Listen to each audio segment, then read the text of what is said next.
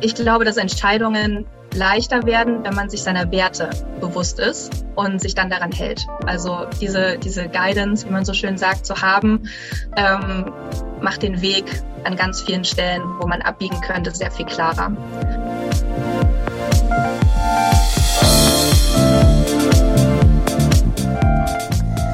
Hallo und herzlich willkommen zu einer neuen Folge von New Social Economy, dem Podcast zu Sozialunternehmertum und Menschen, die Wirtschaft und Gemeinwohl gleichermaßen im Blick haben.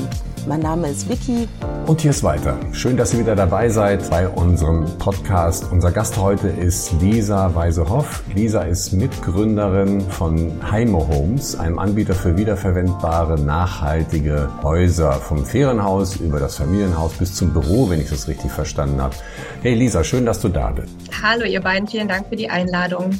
Ja, danke, dass du äh, zu uns gekommen bist. Wir haben wie bei jedem Gast, bei jeder Gästin drei Fragen zum Start. Und das ist erstmal, was macht ihr, wie macht ihr es und wozu macht ihr es? Ja, äh, als ich äh, die Fragen gehört habe, da denke ich natürlich sofort an Simon Sinek, der immer sagen würde, als Purpose-Unternehmen fragt man sich zuerst, warum man es macht. Deswegen würde ich es eigentlich gerne umdrehen. ähm, für uns ist eben das Thema, äh, der Bausektor ist ja für fast 40 Prozent aller CO2-Emissionen weltweit verantwortlich. Und wir wollen dazu beitragen, diese Zahl zu reduzieren. Also das ist unser übergeordnetes Ziel oder unser Purpose. Und ähm, was machen wir? Deshalb bauen wir nachhaltige Modulhäuser, wie das Walter gerade schon ähm, in der Einleitung kurz gesagt hat. Und das bedeutet eigentlich, also nachhaltig, dass wir den gesamten Lebenszyklus eines Gebäudes betrachten, also von der Auswahl der Materialien über die Produktion, den Betrieb bis zum Rückbau. Und über den Lebenszyklus sparen unsere Häuser eben bis zu 70 Prozent CO2-Emissionen gegenüber dem gesetzlichen Standard ein. Und äh, ja, das ist, das ist der Nachhaltigkeitsaspekt. Und warum bauen wir Modulhäuser? Weil eben sich auf individueller Ebene Bedürfnisse verändern. Also für Millennials, die jetzt erstmals über einen Hausbau äh, nachdenken, ist es ein Standortthema zum Beispiel. Ne? Wechselt man nochmal den Job oder braucht man später auch mehr Platz für Kinder oder ein Büro? Bauen ist ja schließlich auch teuer. Ähm, und für Menschen über 50 ist es eher ein Thema, dass Einfamilienhäuser vielleicht zu groß werden, dass Kinder ausgezogen sind und man dann über barrierefreie Alternativen im Alter nachdenkt. Und wir wollen einfach Flexibilität schaffen. Also ähm, haben wir ein Konzept entwickelt, dass man das Haus mit Modulen später wieder vergrößern kann, aber auch wieder verkleinern und eben auch damit umziehen kann. Und das ist der modulare Aspekt. Und das Wie ist, äh, wir bauen die Modulhäuser selbst. Ähm, wir haben eine eigene Produktionshalle ähm, direkt neben unserem Büro in Grimma bei Leipzig. Und ähm, das ist uns eben besonders wichtig, dass wir auch im Sinne der Nachhaltigkeit einen sehr, sehr, einen sehr, sehr regionalen Bezug haben. Also wir lassen einzelne Teile zuliefern, aber wir ähm, haben eben selber unsere Produktion und können das alles genau im Blick behalten. Also wir wollten nicht im Ausland fertigen lassen, beispielsweise, wie das eben häufig ähm, der Fall ist, dass zumindest Teile dort eben produziert werden und dann zugeliefert werden oder ganze Häuser dort entstehen. Und ähm, deswegen sind wir quasi ein Generalunternehmer, also von der Planung bis zur äh, Schlüsselübergabe haben wir den gesamten Prozess in einer Hand. Mhm, okay. Und das was, vielleicht kannst du noch ein bisschen was zu diesem Modulansatz sagen. Das, das hast du jetzt erläutert, aber wie, wie sieht so ein Modul aus? Ist das eine Wand mit, ein, mit einer Fensteröffnung drin oder was genau wäre so ein Modul? Also wenn ich sage Modul, kann man sich das immer vorstellen wie ein Raum. Ähm, das heißt, es gibt einen Stahlrahmen, der äh, ist in zwei Größen aktuell verfügbar. Das eine ist quasi ein Würfel, das andere ist ein Quader. Ähm, und die werden in unserer eigenen Produktionshalle komplett schlüsselfertig ausgestattet. Also da drin ist dann die gesamte Haustechnik quasi. Ähm, dazu kann ich vielleicht auch noch mal was sagen. Wir arbeiten eben mit äh, einer Schwesterfirma sozusagen eng zusammen, die ähm, diesen, diese innovative Haustechnik für uns macht. Wir arbeiten standardmäßig mit ähm, einer Luft-Wasser-Wärmepumpe und einem Lüftungssystem mit Wärmerückgewinnung und PV auf dem Dach. Also es ist quasi so autark, wie es eben geht ne, bei einem ähm, Gebäude, weil wir natürlich auch für unsere Kundinnen und Kunden die ähm, Energiekosten möglichst reduzieren möchten und sie eben, also es eben ermöglichen, dass man von den fossilen Brennstoffen wegkommt. Ähm, und diese ganze Technik wird also in diese schlüsselfertigen Module bereits eingebaut, genau wie eben alle Oberflächen, die fertig gemacht werden, eine Küche, wenn man das will, je nachdem, was eben für eine Ausbaustufe äh, besprochen wurde. Und diese Module werden dann verpackt und werden zur Baustelle transportiert. Und dort werden die vor Ort montiert, also zusammengebaut quasi. Und dann werden die Wände und das Dach erst aufgesetzt. Und diese Elemente, das ist eben ein Teil der Nachhaltigkeitsstrategie, die kann man eben auch wieder entfernen und dann eben äh, rückbauen oder recyceln. Und wenn man dann zum Beispiel jetzt ein Haus gebaut hat, eben in Grimma und der Bebauungsplan vorgibt, äh, man darf dort ähm, Holzfassaden haben und man darf ein äh, Pultdach haben. Man will es dann aber nach Baden-Württemberg transportieren und da muss ein 15 Grad äh, Satteldach drauf gebaut werden. Dann kann man das eben machen. Also dann ist es möglich, das Haus trotzdem zu transportieren. Und das ist eben auch ein Unterschied ähm, im Wettbewerb. Ne? Normalerweise hat man dann halt ein Haus und wenn man es umziehen kann, dann muss man eben gucken, dass das der Bebauungsplan vor Ort dann eben auch zulässt. Das gibt bei uns ein bisschen mehr Flexibilität. Kann ich mal, bevor wir ähm, da weiter einsteigen, so, ein, so eine Frage vorher, warum, ähm, du hast jetzt gesagt, ähm, der Bausektor ist für 40 Prozent der CO2-Emissionen verantwortlich. Warum, warum ist das eigentlich so? Ist das die Energie, die äh, in der Produktion der Baustoffe äh, verwendet wird oder welche Aspekte führen dazu, dass das dieser astronomisch hohe Teil ist? Ja, ganz viel graue, sogenannte graue Energie steckt natürlich in den Gebäuden, die einfach stehen in der Welt schon drin. Ne? Also was alles mit Beton gebaut wird zum Beispiel. Also das ist einfach ein extrem energieintensiver Prozess und auch ein wasserintensiver Prozess, ähm, diese Baumaterialien herzustellen. Ähm, und dann ist natürlich auch das Thema äh, Betrieb der Gebäude. Ne? Also was wird da verwendet, um sozusagen große Gebäudeteile äh, zu beheizen. Und das ist halt häufig Öl und Gas. Also die letzte Studie war jetzt, glaube ich, von 2021. Da waren noch 40 Prozent aller Wohnungen und Häuser in Deutschland mit Gas beheizt. Das ist natürlich angesichts der aktuellen Situation äh, bedrückend so. Ähm, die Wärmepumpe ist ja äh, auf dem Vormarsch. Gleichzeitig ist da natürlich das Problem, dass es, dass die Produktionskapazitäten eigentlich die Nachfrage jetzt gerade gar nicht hergeben. Und ähm, dann ist natürlich auch Müll ein Riesenthema im, äh, im Baubereich. Ne? Also es entsteht einfach sehr, sehr viel Schutt. Und äh, ist, das ganze Thema Recycling und Kreislauffähigkeit ist einfach noch sozusagen in den Kinderschuhen. Ähm, und was die Baumaterialien angeht, ist natürlich, äh, wenn man nicht massiv bauen will, also mit Stein und Beton und äh, Ziegel und so weiter, dann ist Holz natürlich die Alternative, die sich anbietet. Und das ist jetzt auch, also man, man spürt den Trend, äh, dass es jetzt eher in eine Richtung geht, dass Holzbau auch ähm, auf breiterer Front sozusagen ähm, Anwendung findet. Und ich hatte vorhin gesagt, wir haben ja Stahlrahmen, die ausge, ausgestattet werden, aber der ganze Rest unserer Häuser ist eben Holz. Also wir haben eine Mischbauweise. Ja. Ähm, der Stahlrahmen ist deswegen da, dass wir eben mit einem klassischen zugelassenen Material ähm, die Transportabilität gewährleisten können. Ähm, wir würden es am liebsten mit Holz machen, aber vielleicht kommen wir dahin irgendwann. Ich will mal kurz für die, die zuhören und das jetzt nicht sehen, auf der Heimo-Webseite, das ähm, Heimo schreibt sich ähm, H-E-J-M-O minus Homes, ähm, Englisch zu Hause, Com. Und da sieht man eines dieser Häuser und die sind so schön. Ähm, mir gefällt besonders gut, dass das Holz mit dem das ganze Gebäude verkleidet ist, eben unterschiedlich, ähm, unterschiedlich große und kleine ähm, was sind das, Holzlatten ähm, sind, die da Die Breite der einzelnen Latten an der Fassade meinst du, ne? Ja, genau, das sieht so cool aus. Ja, das sieht richtig, richtig gut aus. Ich glaube äh, tatsächlich auch, dass das ähm, also wenn das gleichmäßig wäre, wäre es weniger schön. Also das, habt ihr das absichtlich gemacht oder ist das, weil ihr das Holz möglichst äh, gut nutzen wollt oder wie, wie kam das? Also das ist tatsächlich ein Designaspekt. Ähm, bei unserem Musterhaus ist es so, das äh, hat quasi, das hat zwei verschiedene Fassadenhölzer.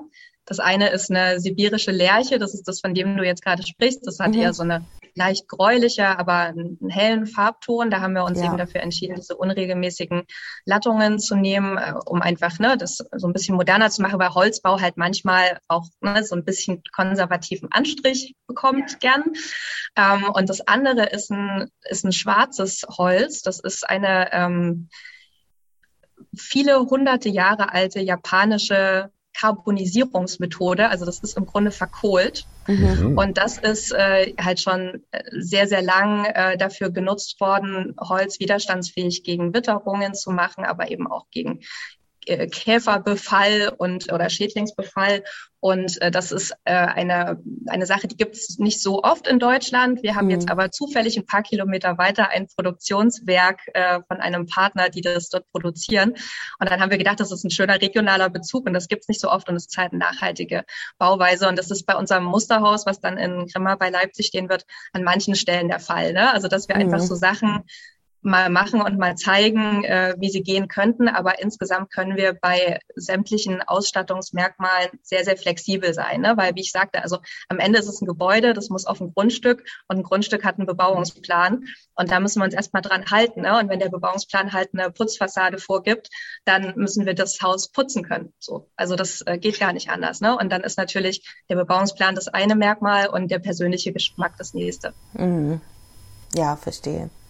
Ähm, sag mal, wenn, wenn man äh, sich bei euch ein Haus bestellt, ist das so, dass das in der Regel auf eine neue, dafür ausgewiesene Baufläche kommt? Oder ähm, gibt es, werden, also ersetzen eure Häuser andere oder, oder werden die auch mal oben drauf gebaut? Ich frage so, weil die Versiegelung von Flächen ja so ein Riesenthema ist.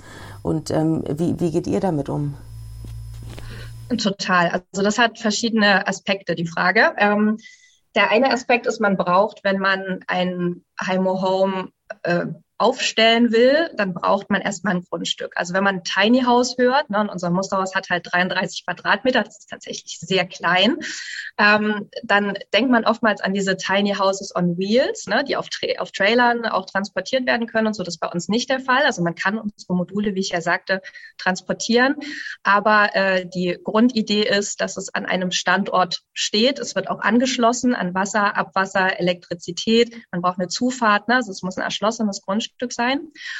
Und wir achten natürlich aber auch auf, aus unserer Nachhaltigkeitsbrille drauf, wie wir mit der Fundamentierung umgehen. Jetzt muss man sich dann natürlich immer das jeweilige Grundstück angucken und wie der Boden da beschaffen ist und auch den individuellen Fall, weil nicht jeder will vielleicht noch fünfmal in seinem Leben mit dem Haus umziehen. Ne? Wenn es da mhm. stehen soll, dann steht es da auch 100 Jahre. Ähm, aber wir würden halt immer gucken, dass wir die, äh, die Versiegelung der Böden vermeiden, wenn es geht. Ne? Also im Normalfall oder im Individualfall würden wir gucken, dass äh, wir das Haus auf Einzelfundamente, also auf Schraub- oder Punktfundamente stellen, ähm, um den Boden eben minimal invasiv zu belasten.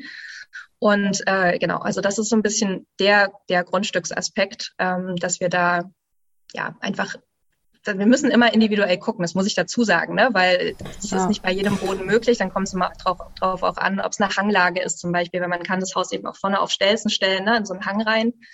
Ähm, das ist eben auch möglich. Aber wir, würden eben immer auch zumindest aus Nachhaltigkeitsperspektive beraten. Ja. ja. Auf jeden Fall äh, habt ihr an all die Dinge gedacht. So wirkt das für mich, so dass ihr wirklich sehr, sehr flexibel damit umgehen könnt.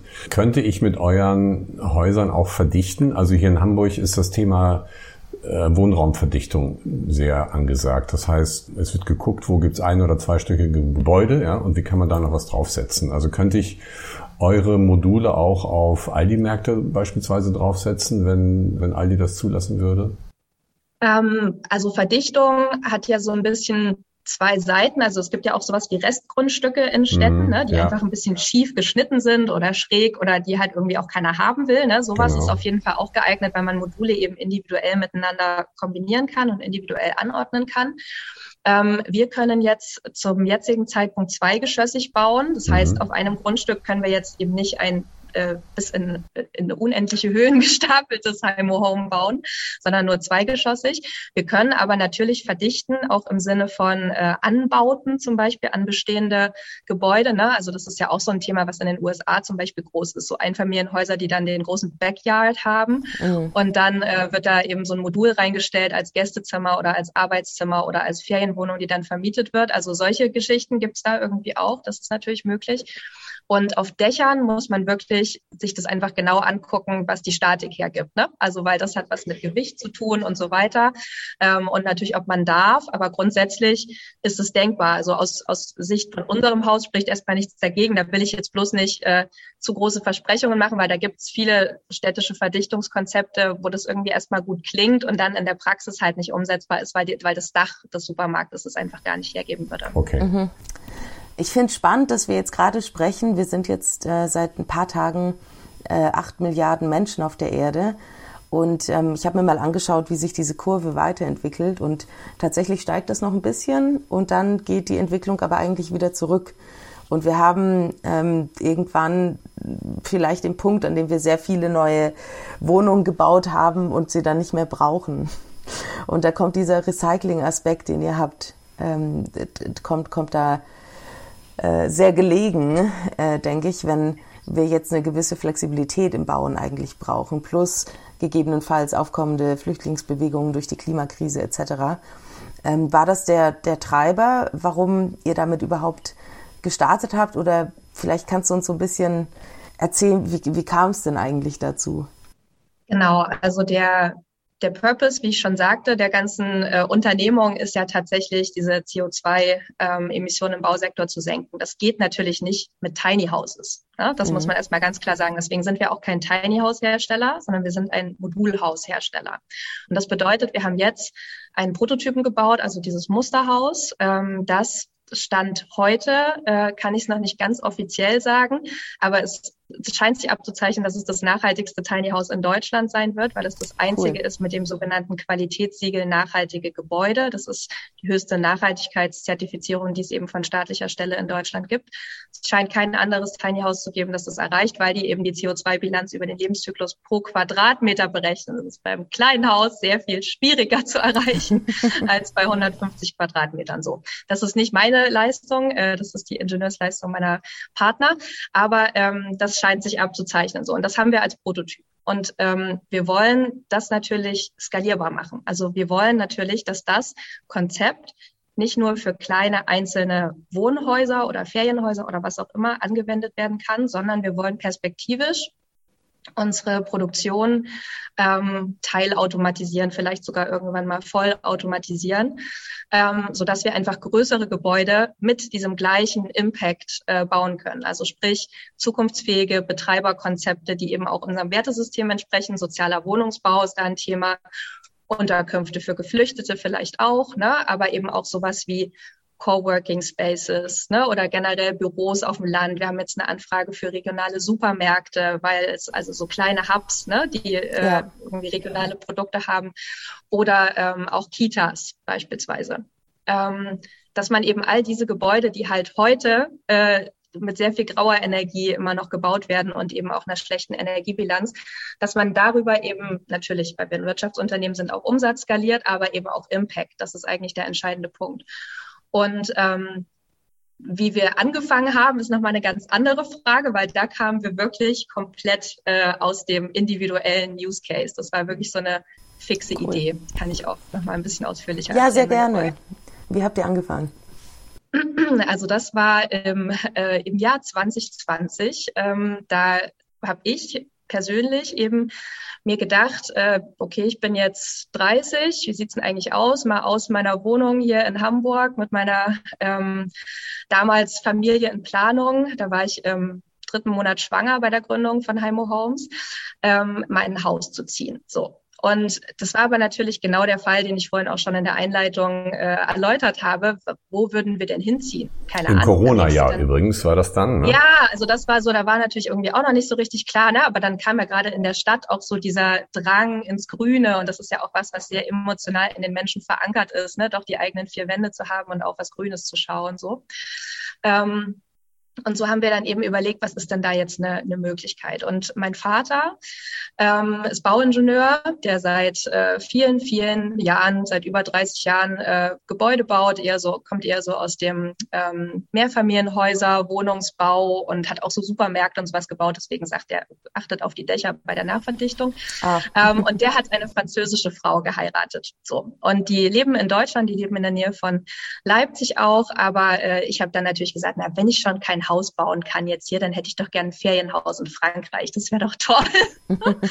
und ähm, mein Stiefvater, und jetzt kommen wir eben zu dieser bisschen skurrilen Konstellation unseres Gründerteams, ist ähm, Energieeffizienzexperte. Der hat schon seit, äh, seit sehr, sehr vielen Jahren auch als ein Pionier in Sachsen damals eins der ersten äh, Passivhäuser gebaut Und der meinte, naja, wenn du da jetzt so ein kleines Haus hinbaust, das muss ja nachhaltig sein. Ne? Also wir können ja, das geht ja heute nicht mehr und so. Das war natürlich dann völlig klar. Und dann ähm, waren Ganz wir kurz, bei was ist ein Passivhaus? Was ist ein Passivhaus? Das ist äh, ein energetisches Konzept. Das ist so ein geschützter Begriff, aber da geht es im Grunde darum, ähm, dass der Primärenergiebedarf eben besonders gering sein muss und dass sozusagen das Haus sich von, also ich will es jetzt auch nicht zu laienhaft erklären, aber sich passiv erhitzt durch äh, die Nutzung von beispielsweise Sonnenwärme, die von außen reinkommt oder auch den Menschen, die halt darin leben. Ähm, und das muss eben ein sehr ausgeklügeltes ähm, energetisches Gesamtkonzept sein mit okay. einer guten Dämmung und Fenstern und allem, was dazu gehört eben. Ne? Und äh, ja, dann sagte der eben, jetzt müssen wir da irgendwie ein besonders nachhaltiges kleines Hauskonzept bauen. Und dann haben die beiden natürlich bis dato immer nur große Gebäude gebaut große Einfamilienhäuser ne, und Mehrfamilienhäuser, wie ich sagte. Und dann kam der dritte im Bunde dazu. Ähm, und das ist ein alter Schulfreund von mir schon aus der Grundschule. Äh, das ist ein Industriedesigner. Und der hat gesagt, ich habe noch nie ein Haus gebaut, aber ich kann eben aus Nutzersicht äh, kleine Dinge konfigurieren. So und äh, das eben aus einer Kundennutzungsperspektive so machen, dass man das bestmögliche Erlebnis irgendwie haben kann auf möglichst kleinem Raum. So und dann saßen wir irgendwie da und hatten auf einmal ein Team ähm, und haben eben überlegt, was wir jetzt damit machen. Und dann haben wir Kunden befragt oder Kunden und Kundinnen, die potenziell sich für sowas interessieren könnten, weil ich mir natürlich dann erstmal den Markt angeschaut habe. Also da warst du schon weg vom Ferienhaus und hast gesagt, das könnte auch ein Geschäftsmodell sein. Richtig. Und dann hat sich halt so ein bisschen abgezeichnet, dass eigentlich das Thema nachhaltiges Bauen sowieso auch politisch das ist, in welche Richtung es gehen wird.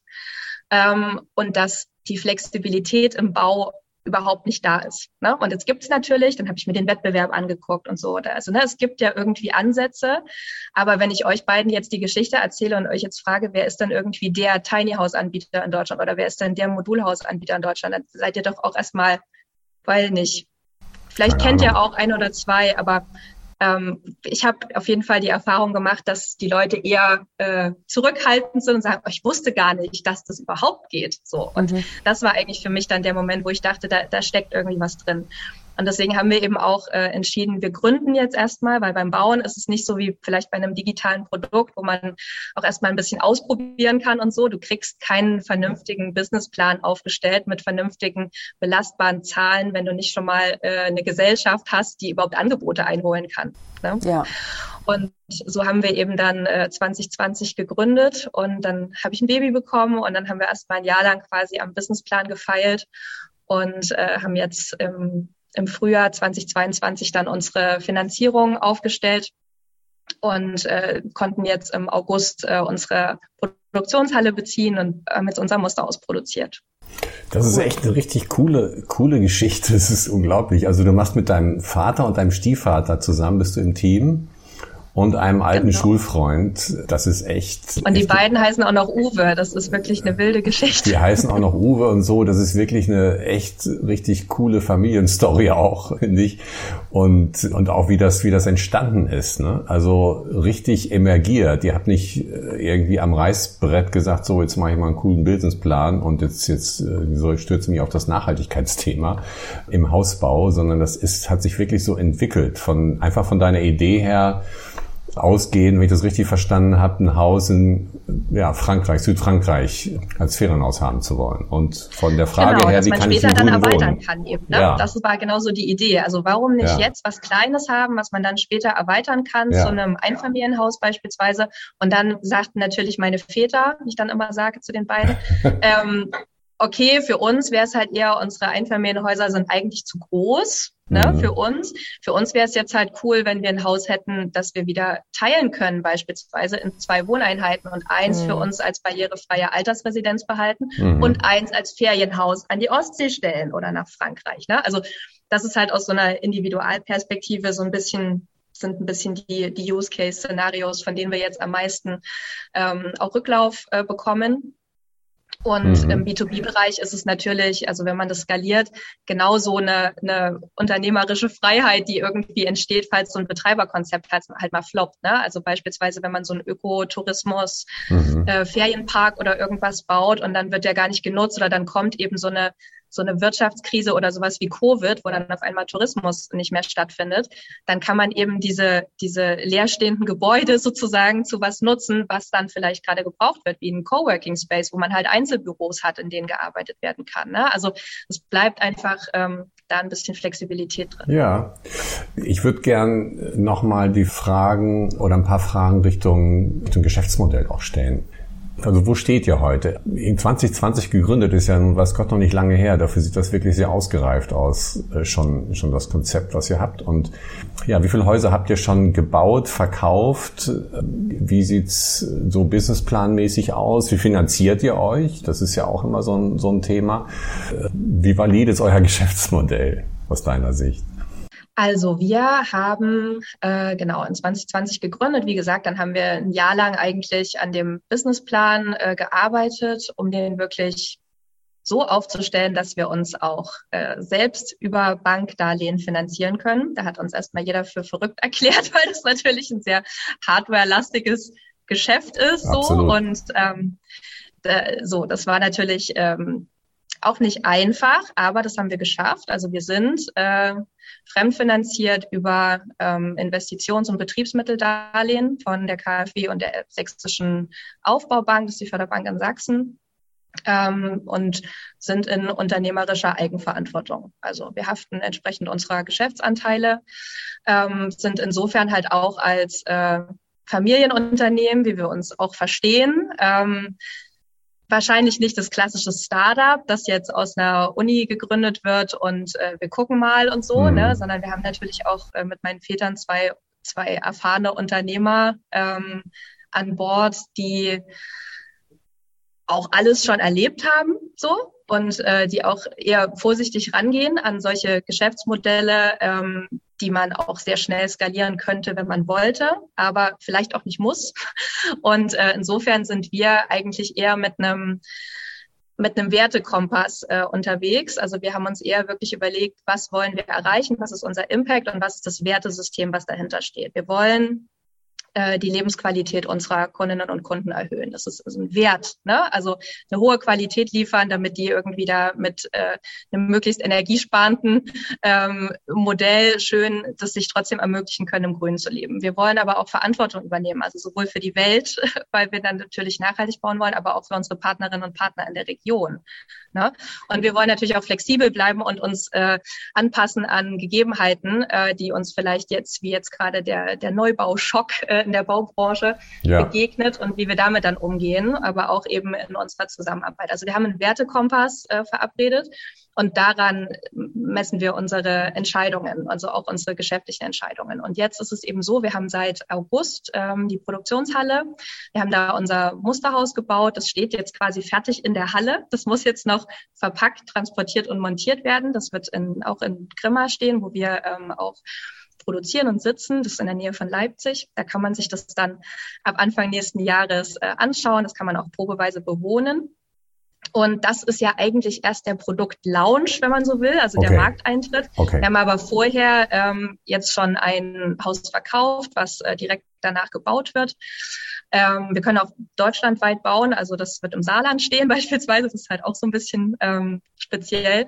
Und wir spüren eben, dass äh, wir unterschiedlichste Anfragen kriegen. Also so, ne, die Pipeline ist relativ lang, aber natürlich warten jetzt viele auf dieses Musterhaus, dass es einmal anfassen können. ist ja auch ja. logisch, weil Wohnen ist natürlich was Emotionales und da will man sich ja nicht jetzt irgendwie einfach mal im Internet was bestellen.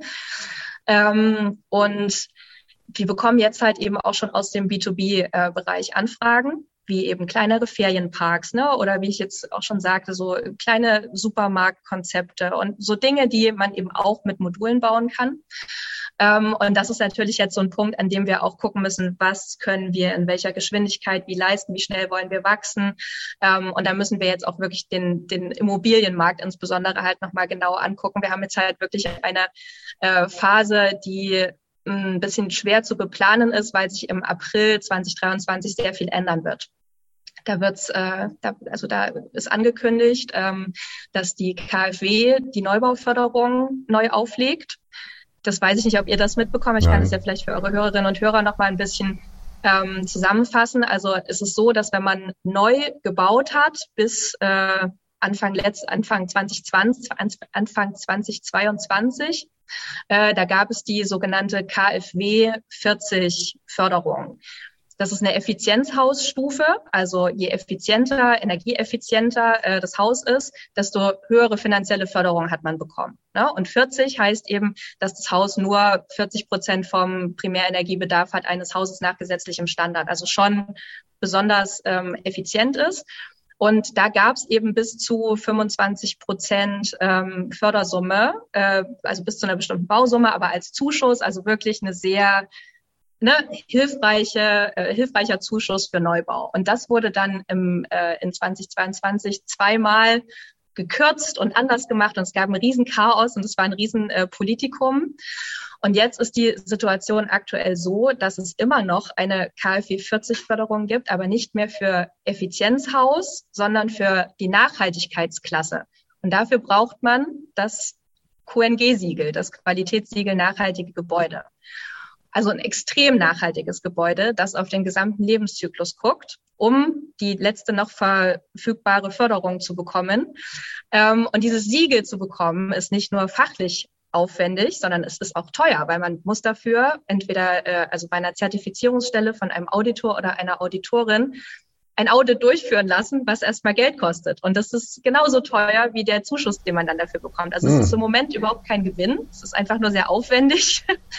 Ähm, aber es ist so, dass eben dieses Siegel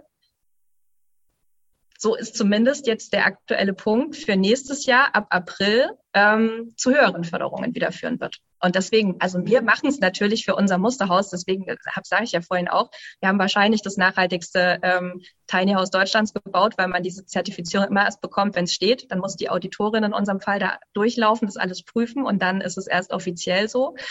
Ähm, aber wir haben das eben gemacht, um wirklich nachzuweisen, dass wir es A erreichen können mit unserem Produkt und äh, dass wir B uns einfach gegebenenfalls für nächstes Jahr auf eine Serienzertifizierung vorbereiten können. Also strategisch wäre sozusagen aus Geschäftsmodellperspektive dann ähm, der Gedanke, die komplette Serie, also Heimo Homes, ähm, zertifizieren zu lassen. Dann sind quasi immer 80 Prozent dieses Zertifikats schon erreicht und den Rest, die 20 Prozent, muss man dann je Grundstück oder Individualplanung anpassen. Ähm, das senkt die Auditorenkosten natürlich für die Kundinnen und Kunden und steigert gleichzeitig die finanzielle Förderung, die sie dazu bekommen. Und äh, Dadurch, dass wir aber jetzt noch nicht wissen, was im April jetzt wirklich veröffentlicht wird, ist es aktuell in Zahlen so ein bisschen schwer zu planen, aber so ist es halt im Geschäftsleben. Ne? Da kann man halt irgendwie erstmal nur mit dem arbeiten, was man weiß. Und unser Businessplan basiert erstmal gar nicht auf diesen Zuschüssen und auf diesen ganzen Dingen, sondern wirklich auf der Produktion Haus nach Haus. Ähm, und das ist eine Nachfrage, die die da ist und wo man jetzt aber eben mit äh, dem, der ganzen Inflationssituation und äh, so weiter erstmal gucken muss, wie sich das entwickelt. Weil aktuell scheint es erstmal einen Baustopp äh, zu geben im Neubau, wo die Leute erstmal warten, bis der Winter vorbei ist. ist jetzt ist es ja so, jetzt ist es ja so, wie du gesagt hast, Lisa, äh, Planungen sind ja immer schwierig, insbesondere wenn sie die Zukunft betreffen. Und ähm, jetzt ja, trotzdem braucht ihr einen Plan ähm, im Sinne von, genau. wo wollen wir in fünf Jahren stehen, wie können wir uns entwickeln. Ihr habt dann vielleicht so einen Korridor, abhängig von, von verschiedenen Einflussfaktoren. Äh, ja, wie sieht denn das aus? Also nur um eine Idee zu bekommen, wie viele Häuser könntet ihr in, in fünf Jahren oder wie viele bebaute Quadratmeter, je nachdem, was ihr da für eine Maßzahl nimmt, äh, in fünf Jahren verkauft haben? Welchem, genau, welchem Bereich also es sind halt Szenarien quasi, ne, vom mhm. Worst Case bis zum Best Case, wie es halt immer so läuft. Ja. Ähm, aber genau, also wir haben jetzt, also unser erster Schritt jetzt sozusagen ist, die Manufaktur so aufzubauen, dass man äh, in Manufaktur Haus nach Haus, wir können dann von den kleineren Modellen zwei gleichzeitig bauen, ähm, dass man die Bauzeit sozusagen von jetzt aktuell so drei, vier Monaten runterbringt auf ungefähr sechs bis acht Wochen. Das ist erstmal die erste Zielzeit. Und dann äh, kann man sozusagen darüber ja sehen, ne? dadurch, dass wir unterschiedlich große Häuser bauen, ist es immer schwer zu sagen, wie viele Häuser, weil es halt länger dauert, 80 Quadratmeter zu bauen. Für, genau, wie viel, wie viel Quadratmeter. Aber ne, wir haben jetzt so für nächstes Jahr beispielsweise geplant, ähm, 10 bis 12 Häuser zu bauen. Ähm, in dem Jahr danach dann ungefähr die doppelte Menge. Und dann ist Gleichzeitig läuft sozusagen die Digitalisierung des äh, Planungsprozesses. Also wir wollen natürlich, ne, das, äh, das, damit haben wir jetzt schon angefangen. Das dauert aber ein Stück, das quasi ähm, zu verfeinern.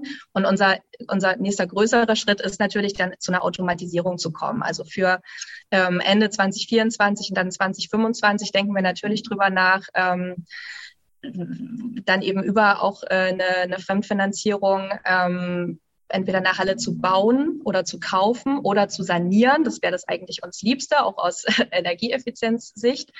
Und ähm, dann zusammen mit der HTWK, das ist die äh, Fachhochschule in Leipzig, die zuständige sozusagen mit einem eigenen Holzbaukompetenzzentrum, was da in Planung ist, eben zu gucken, wie man unsere Module vom Band laufen lassen kann, ähm, um dann wirklich Stückzahlen nochmal extrem zu skalieren. Und mhm. äh, dann könnte man eben 500 Häuser im Jahr bauen, wenn man wollte. Ne? Ähm, das, und das, da rede ich jetzt aber immer von den kleinen Stückzahlen. Wenn du natürlich dann größere Gebäude baust, wie Kitas und so weiter, das ist dann wieder ein bisschen anders. Also, ne, so, wenn ich Einheiten ja. sage, meine ich ja. immer die ganz kleinen. Ähm, das ist der Plan. Und dann haben wir natürlich noch äh, einen Expansionsmarkt, ähm, der mit Frankreich auf der Hand liegt. Das ist eine ganz interessante Geschichte dort. Ähm, meine, wie gesagt, meine Stiefmutter ist ja Französin, mein Vater ist äh, als Bauingenieur ähm, viel in Frankreich unterwegs und spricht dort eben auch viel mit Expertinnen und Experten. Und die Situation dort ist wirklich äh, ein extrem interessanter Markt für dieses ganze Thema, weil nachhaltiges Bauen ist gar kein Thema in Frankreich. Null. Überhaupt nicht. Und die EU-Taxonomie äh, gibt es aber ja nun seit Sommer so und auch äh, die französischen Banken müssen nachhaltige Finanzierungsprojekte nachweisen. Ähm, und es, es bietet sich einfach extrem an, äh, sich diesen Markt nochmal genauer anzugucken, auch äh, weil du sagtest, in fünf Jahren, äh, wo man dann sein könnte. Wir würden gerne dann in Frankreich äh, noch eine, eine Tochtergesellschaft ähm, platzieren, weil dort natürlich der, der Bedarf extrem da ist. Dieses ein bisschen eine andere Mentalität nochmal als in Deutschland. Da gibt es dieses ganze Karawanleben und so. Das ist dort sehr, sehr viel normaler. Ne? Und äh, so in kleinen Häuschen auf kleinem Raum, so in der Natur gibt es extrem viel. Es gibt auch extrem viel ähm, unbebautes äh, schönes, ähm, schönes äh, Land oder freie, freie Flächen sozusagen, die man natürlich nicht jetzt platt betonieren will. Und das ist aber halt das, was kommt, wenn man nicht eine Alternative anbietet ne? und irgendwie sagt, wir können vielleicht ähm, weiß ich nicht, eine, eine Möglichkeit schaffen, mit äh, ja, unseren Häusern da eine Alternative anzubieten. Aber das sind so ein bisschen die zwei Dinge, die sehr für Frankreich sprechen. Also ein Markt, der äh, eigentlich für das Thema offen ist und überhaupt nichts selber in Richtung nachhaltiges Bauen in die Richtung ja. schon ja. hat, was die Flexibilität hat. Also das ist so, so eine zweite Zukunftsperspektive. Mhm. Was wir natürlich auch gerne machen ja. würden, ist, weil wir mit dem Osten so verbunden sind, irgendwie so ein Leuchtturmprojekt äh, in Ostdeutschland. Ne? So nach dem Motto, wo es vorher die Braunkohle gab in der Lausitz, so, ein, so einen ganzen äh, klimaneutralen Stadtteil oder sowas. Also irgendwas, ja. wo man auch ja. wieder mit einem Betreiberkonzept Arbeitsplätze schafft, weil die Braunkohle halt dort nicht mehr abgebaut wird. Ne? Sowas wäre eigentlich auch ganz gut. Das wird wahrscheinlich so ein bisschen aussehen wie das Bauhausviertel in Stuttgart, äh, so vom, vom Aussehen oder vom Look and Feel. Also ich habe mir äh, ja ganz viele Fotos, ich bin bin, bin eher immer aufs Design fixiert tatsächlich bei Produkten. Ich finde, das sieht echt toll aus, äh, was ihr gemacht habt. Aber nochmal eine ganz andere Frage, weil ähm, wir wollen ja auch inspirieren äh, mit diesem Podcast. Und ich habe gesehen, du bist auch Geisteswissenschaftlerin eigentlich. Und das ist ja doch ein ähm, ungewöhnlicher Weg. Wir wissen, wie die Konstellation zustande kam. Aber vielleicht kannst du uns nochmal Einblick geben in dein Seelenleben, wie es für dich war, diese Transformation zu machen von ähm, erstmal in den Geisteswissenschaften gestartet, über dann auch ähm, Projektconsultant und, und dann jetzt zu Heimo. Was, was hat sich da in dir getan? Also ich habe äh, in Leipzig äh, Geisteswissenschaften studiert, also Sprachwissenschaften, so ein bisschen Anglistik, Romanistik, Deutsch als Fremdsprache, ne? also die, die ganze Palette so. Und äh, ich habe aber schon relativ früh angefangen, auch in der Wirtschaft zu arbeiten. Also ich habe im BMW-Werk in Leipzig ähm, als Werkstudentin gearbeitet also ich habe dort erst Praktika gemacht und dann als Werkstudentin gearbeitet und zwar in der Berufsausbildung. und äh, habe dort eben, also da haben die gerade angefangen, Geflüchtete auszubilden und äh, hatten ein Programm mit Jugendlichen aus Spanien und haben mit äh, gehörlosen Jugendlichen gearbeitet. Also es war auf einmal ein riesen Diversity-Thema und kein Mensch hatte irgendwie so ein Konzept, wie man das jetzt vernünftig macht. Und ähm, also das hat mich eben so als tertiärer Bildungssektor, wenn man so will, schon relativ früh beschäftigt. Und äh, dann habe ich deswegen den Master in Bildungswissenschaft auch gemacht ähm, an der Leuphana, also hier in Lüneburg. Und habe da sozusagen den, den, den Hochschulaspekt der ganzen Geschichte äh, nochmal mitgenommen. Ne? Also es gibt ja immer eher den Weg Berufsausbildung oder an die Uni. Und äh, ich habe mir sozusagen beide Bereiche angeguckt und ähm, ja, habe da dann auch meine meine Abschlussarbeiten zugeschrieben. Aber ich habe eben immer in diesem in diesem Wirtschaftskontext äh, Großkonzern eigentlich schon gearbeitet und habe dann eben nach meinem Abschluss ähm, bin ich nach Hamburg gezogen und habe einfach gemerkt, dass was mich interessiert, ist wirklich an diesem Konzern wie das, wie, wie der, wie die Gesamttransformation von einem Wertesystem eigentlich abläuft. Ne? Also was, was, also die, ich sage jetzt mal, ne, Change-Prozesse war irgendwie das, wie läuft das eigentlich vom Individuum und dann ist es aber eine Riesenorganisation und wie kann man die denn bewegen, was anders zu machen? So, wie soll das denn gehen?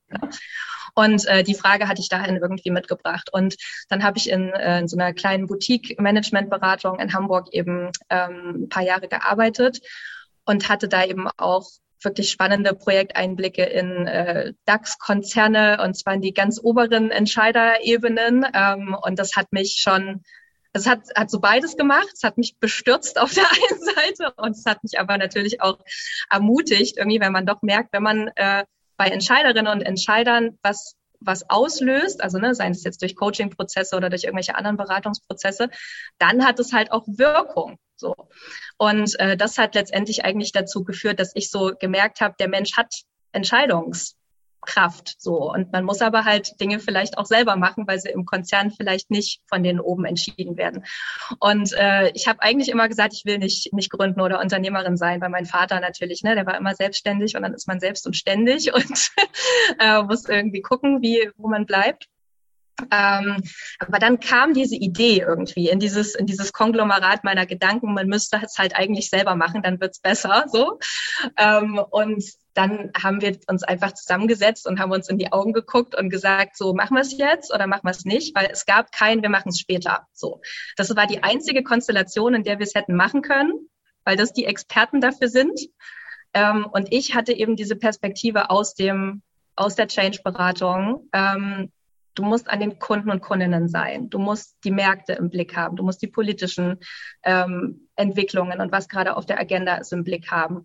Du musst halt auch so ein Projekt irgendwie steuern können. Und ich sehe mich halt auch als jemanden, der diesen, dieses manchmal doch so ein bisschen trockene Bauthema auch einfach erzählen kann, so, also ne, so ein bisschen als Übersetzerin, ähm, um dieses um das halt nicht in so einem Elfenbeinturm zu lassen mit der Forschung, ne, sondern das halt einfach auch ein bisschen als Multiplikatorin ähm, weitergeben zu können. Und dann haben wir einfach gesagt, entweder wir machen es jetzt oder wir machen es nie. Und dafür ist es zu wichtig, um es nicht zu machen. Also haben wir es gemacht. Ja, voll cool. gut. Ja. Ähm, vielen, vielen Dank äh, fürs ähm, Berichten und es klingt total vielversprechend, finde ich, äh, was ihr da macht. Und äh, ich kann nur jedem äh, empfehlen, auf die Webseite zu gehen und sich das mal anzuschauen oder auf euren Instagram-Kanal, der sehr äh, schön gefüllt ist auch. Wir haben eine Tradition in diesem Podcast, dass wir immer am Ende die sogenannte Steve Jobs Frage stellen. Das ist die stell dir vor, du bist ähm, auf einem Campus und, stell, und, und, und äh, hältst die Abschlussrede. Was wären deine drei Punkte, die du den Zuhörerinnen und Zuhörern mitgeben würdest äh, aus dem, was du gelernt hast? Okay, die Steve Jobs Frage, ja. Also ähm, die drei wichtigsten Punkte aus diesem ganzen Prozess sind gar nicht für mich inhaltlich und beziehen sich gar nicht auf das Thema Bauen, sondern sind eher auf der Wie-Ebene. Ähm, der erste Punkt wäre für mich, dass es ja manchmal so ein bisschen schwierig besetzt ist, äh, ein Familienunternehmen zu gründen. Ähm, aber dazu kann ich nur sagen, dass, dass ich das immer empfehlen kann, es zu machen, wenn man sich bewusst ist, dass man die Familie an, den, an die erste Stelle setzt und das Geschäft an die zweite. Wenn es andersrum ist, würde ich es nicht machen. Ähm, der zweite Punkt ist, ob das jetzt individuelle Personen sind oder Unternehmen. Ich glaube, dass Entscheidungen leichter werden, wenn man sich seiner Werte bewusst ist und sich dann daran hält. Also diese, diese Guidance, wie man so schön sagt, zu haben, ähm, macht den Weg an ganz vielen Stellen, wo man abbiegen könnte, sehr viel klarer. Und der dritte Punkt geht so ein bisschen in die Richtung der letzten Frage, wie das überhaupt alles kam. Ich glaube, wenn man an einem Punkt ist, wo man ähm, sich fragt, jetzt oder nie, ist die Antwort eigentlich immer jetzt. Voll gut. Vielen, vielen Dank ja, dafür. Super. Das waren sehr wichtige Punkte, finde ich. Also das ist ja schon sehr, sehr erfahrungsspezifisch äh, geprägt. Also du machst ja schon, oder was, das, was du geschildert hast, ist, ist ja schon wirklich sehr, sehr spezifisch auf deinen Fall. Ne? Also mit, mit, mit Vater und äh, und Stiefvater sowas aufzuziehen, ist, glaube ich, echt ungewöhnlich. Und das wirklich hinzubekommen und dann eben auch, wie du sagst, Familie auf der einen Seite, Prio 1, Geschäft auf der anderen Seite, Prio 2. Es muss ja auch getrennt werden. Ja? Also das eine kann ja in das andere reinragen und da wirklich professionell zu agieren, das ist echt, glaube ich, eine große Herausforderung. Aber so wie es scheint, äh, mit diesem wichtigen Thema auch und den damit verbundenen Werten, äh, so wie du schilderst, bekommt ihr das hin ich, ich halte das für ein extrem spannendes Thema, was ihr, wo ihr da dran seid, weil es wirklich zukunftsträchtig ist ohne Ende und auch ja, Potenzial damit hat, wo ihr vielleicht mit Partnern zusammen was äh, machen könnt, wenn ihr das aus eigener Kraft nicht mehr schafft und so. Also wirklich, das hat mich sehr beeindruckt, was ihr da macht. Vielen Dank fürs Teilen dieser ganzen Geschichte auch dazu. Ja, danke. Ja, sehr gerne. Vielen Dank für die Einladung. Ja, und damit sind wir auch am Ende unseres Podcasts. Schön, dass ihr wieder dabei wart, liebe Zuhörerinnen und Zuhörer, bei unserem Podcast über Sozialunternehmer und Menschen, die Wirtschaft als auch Gemeinwohl im Blick haben.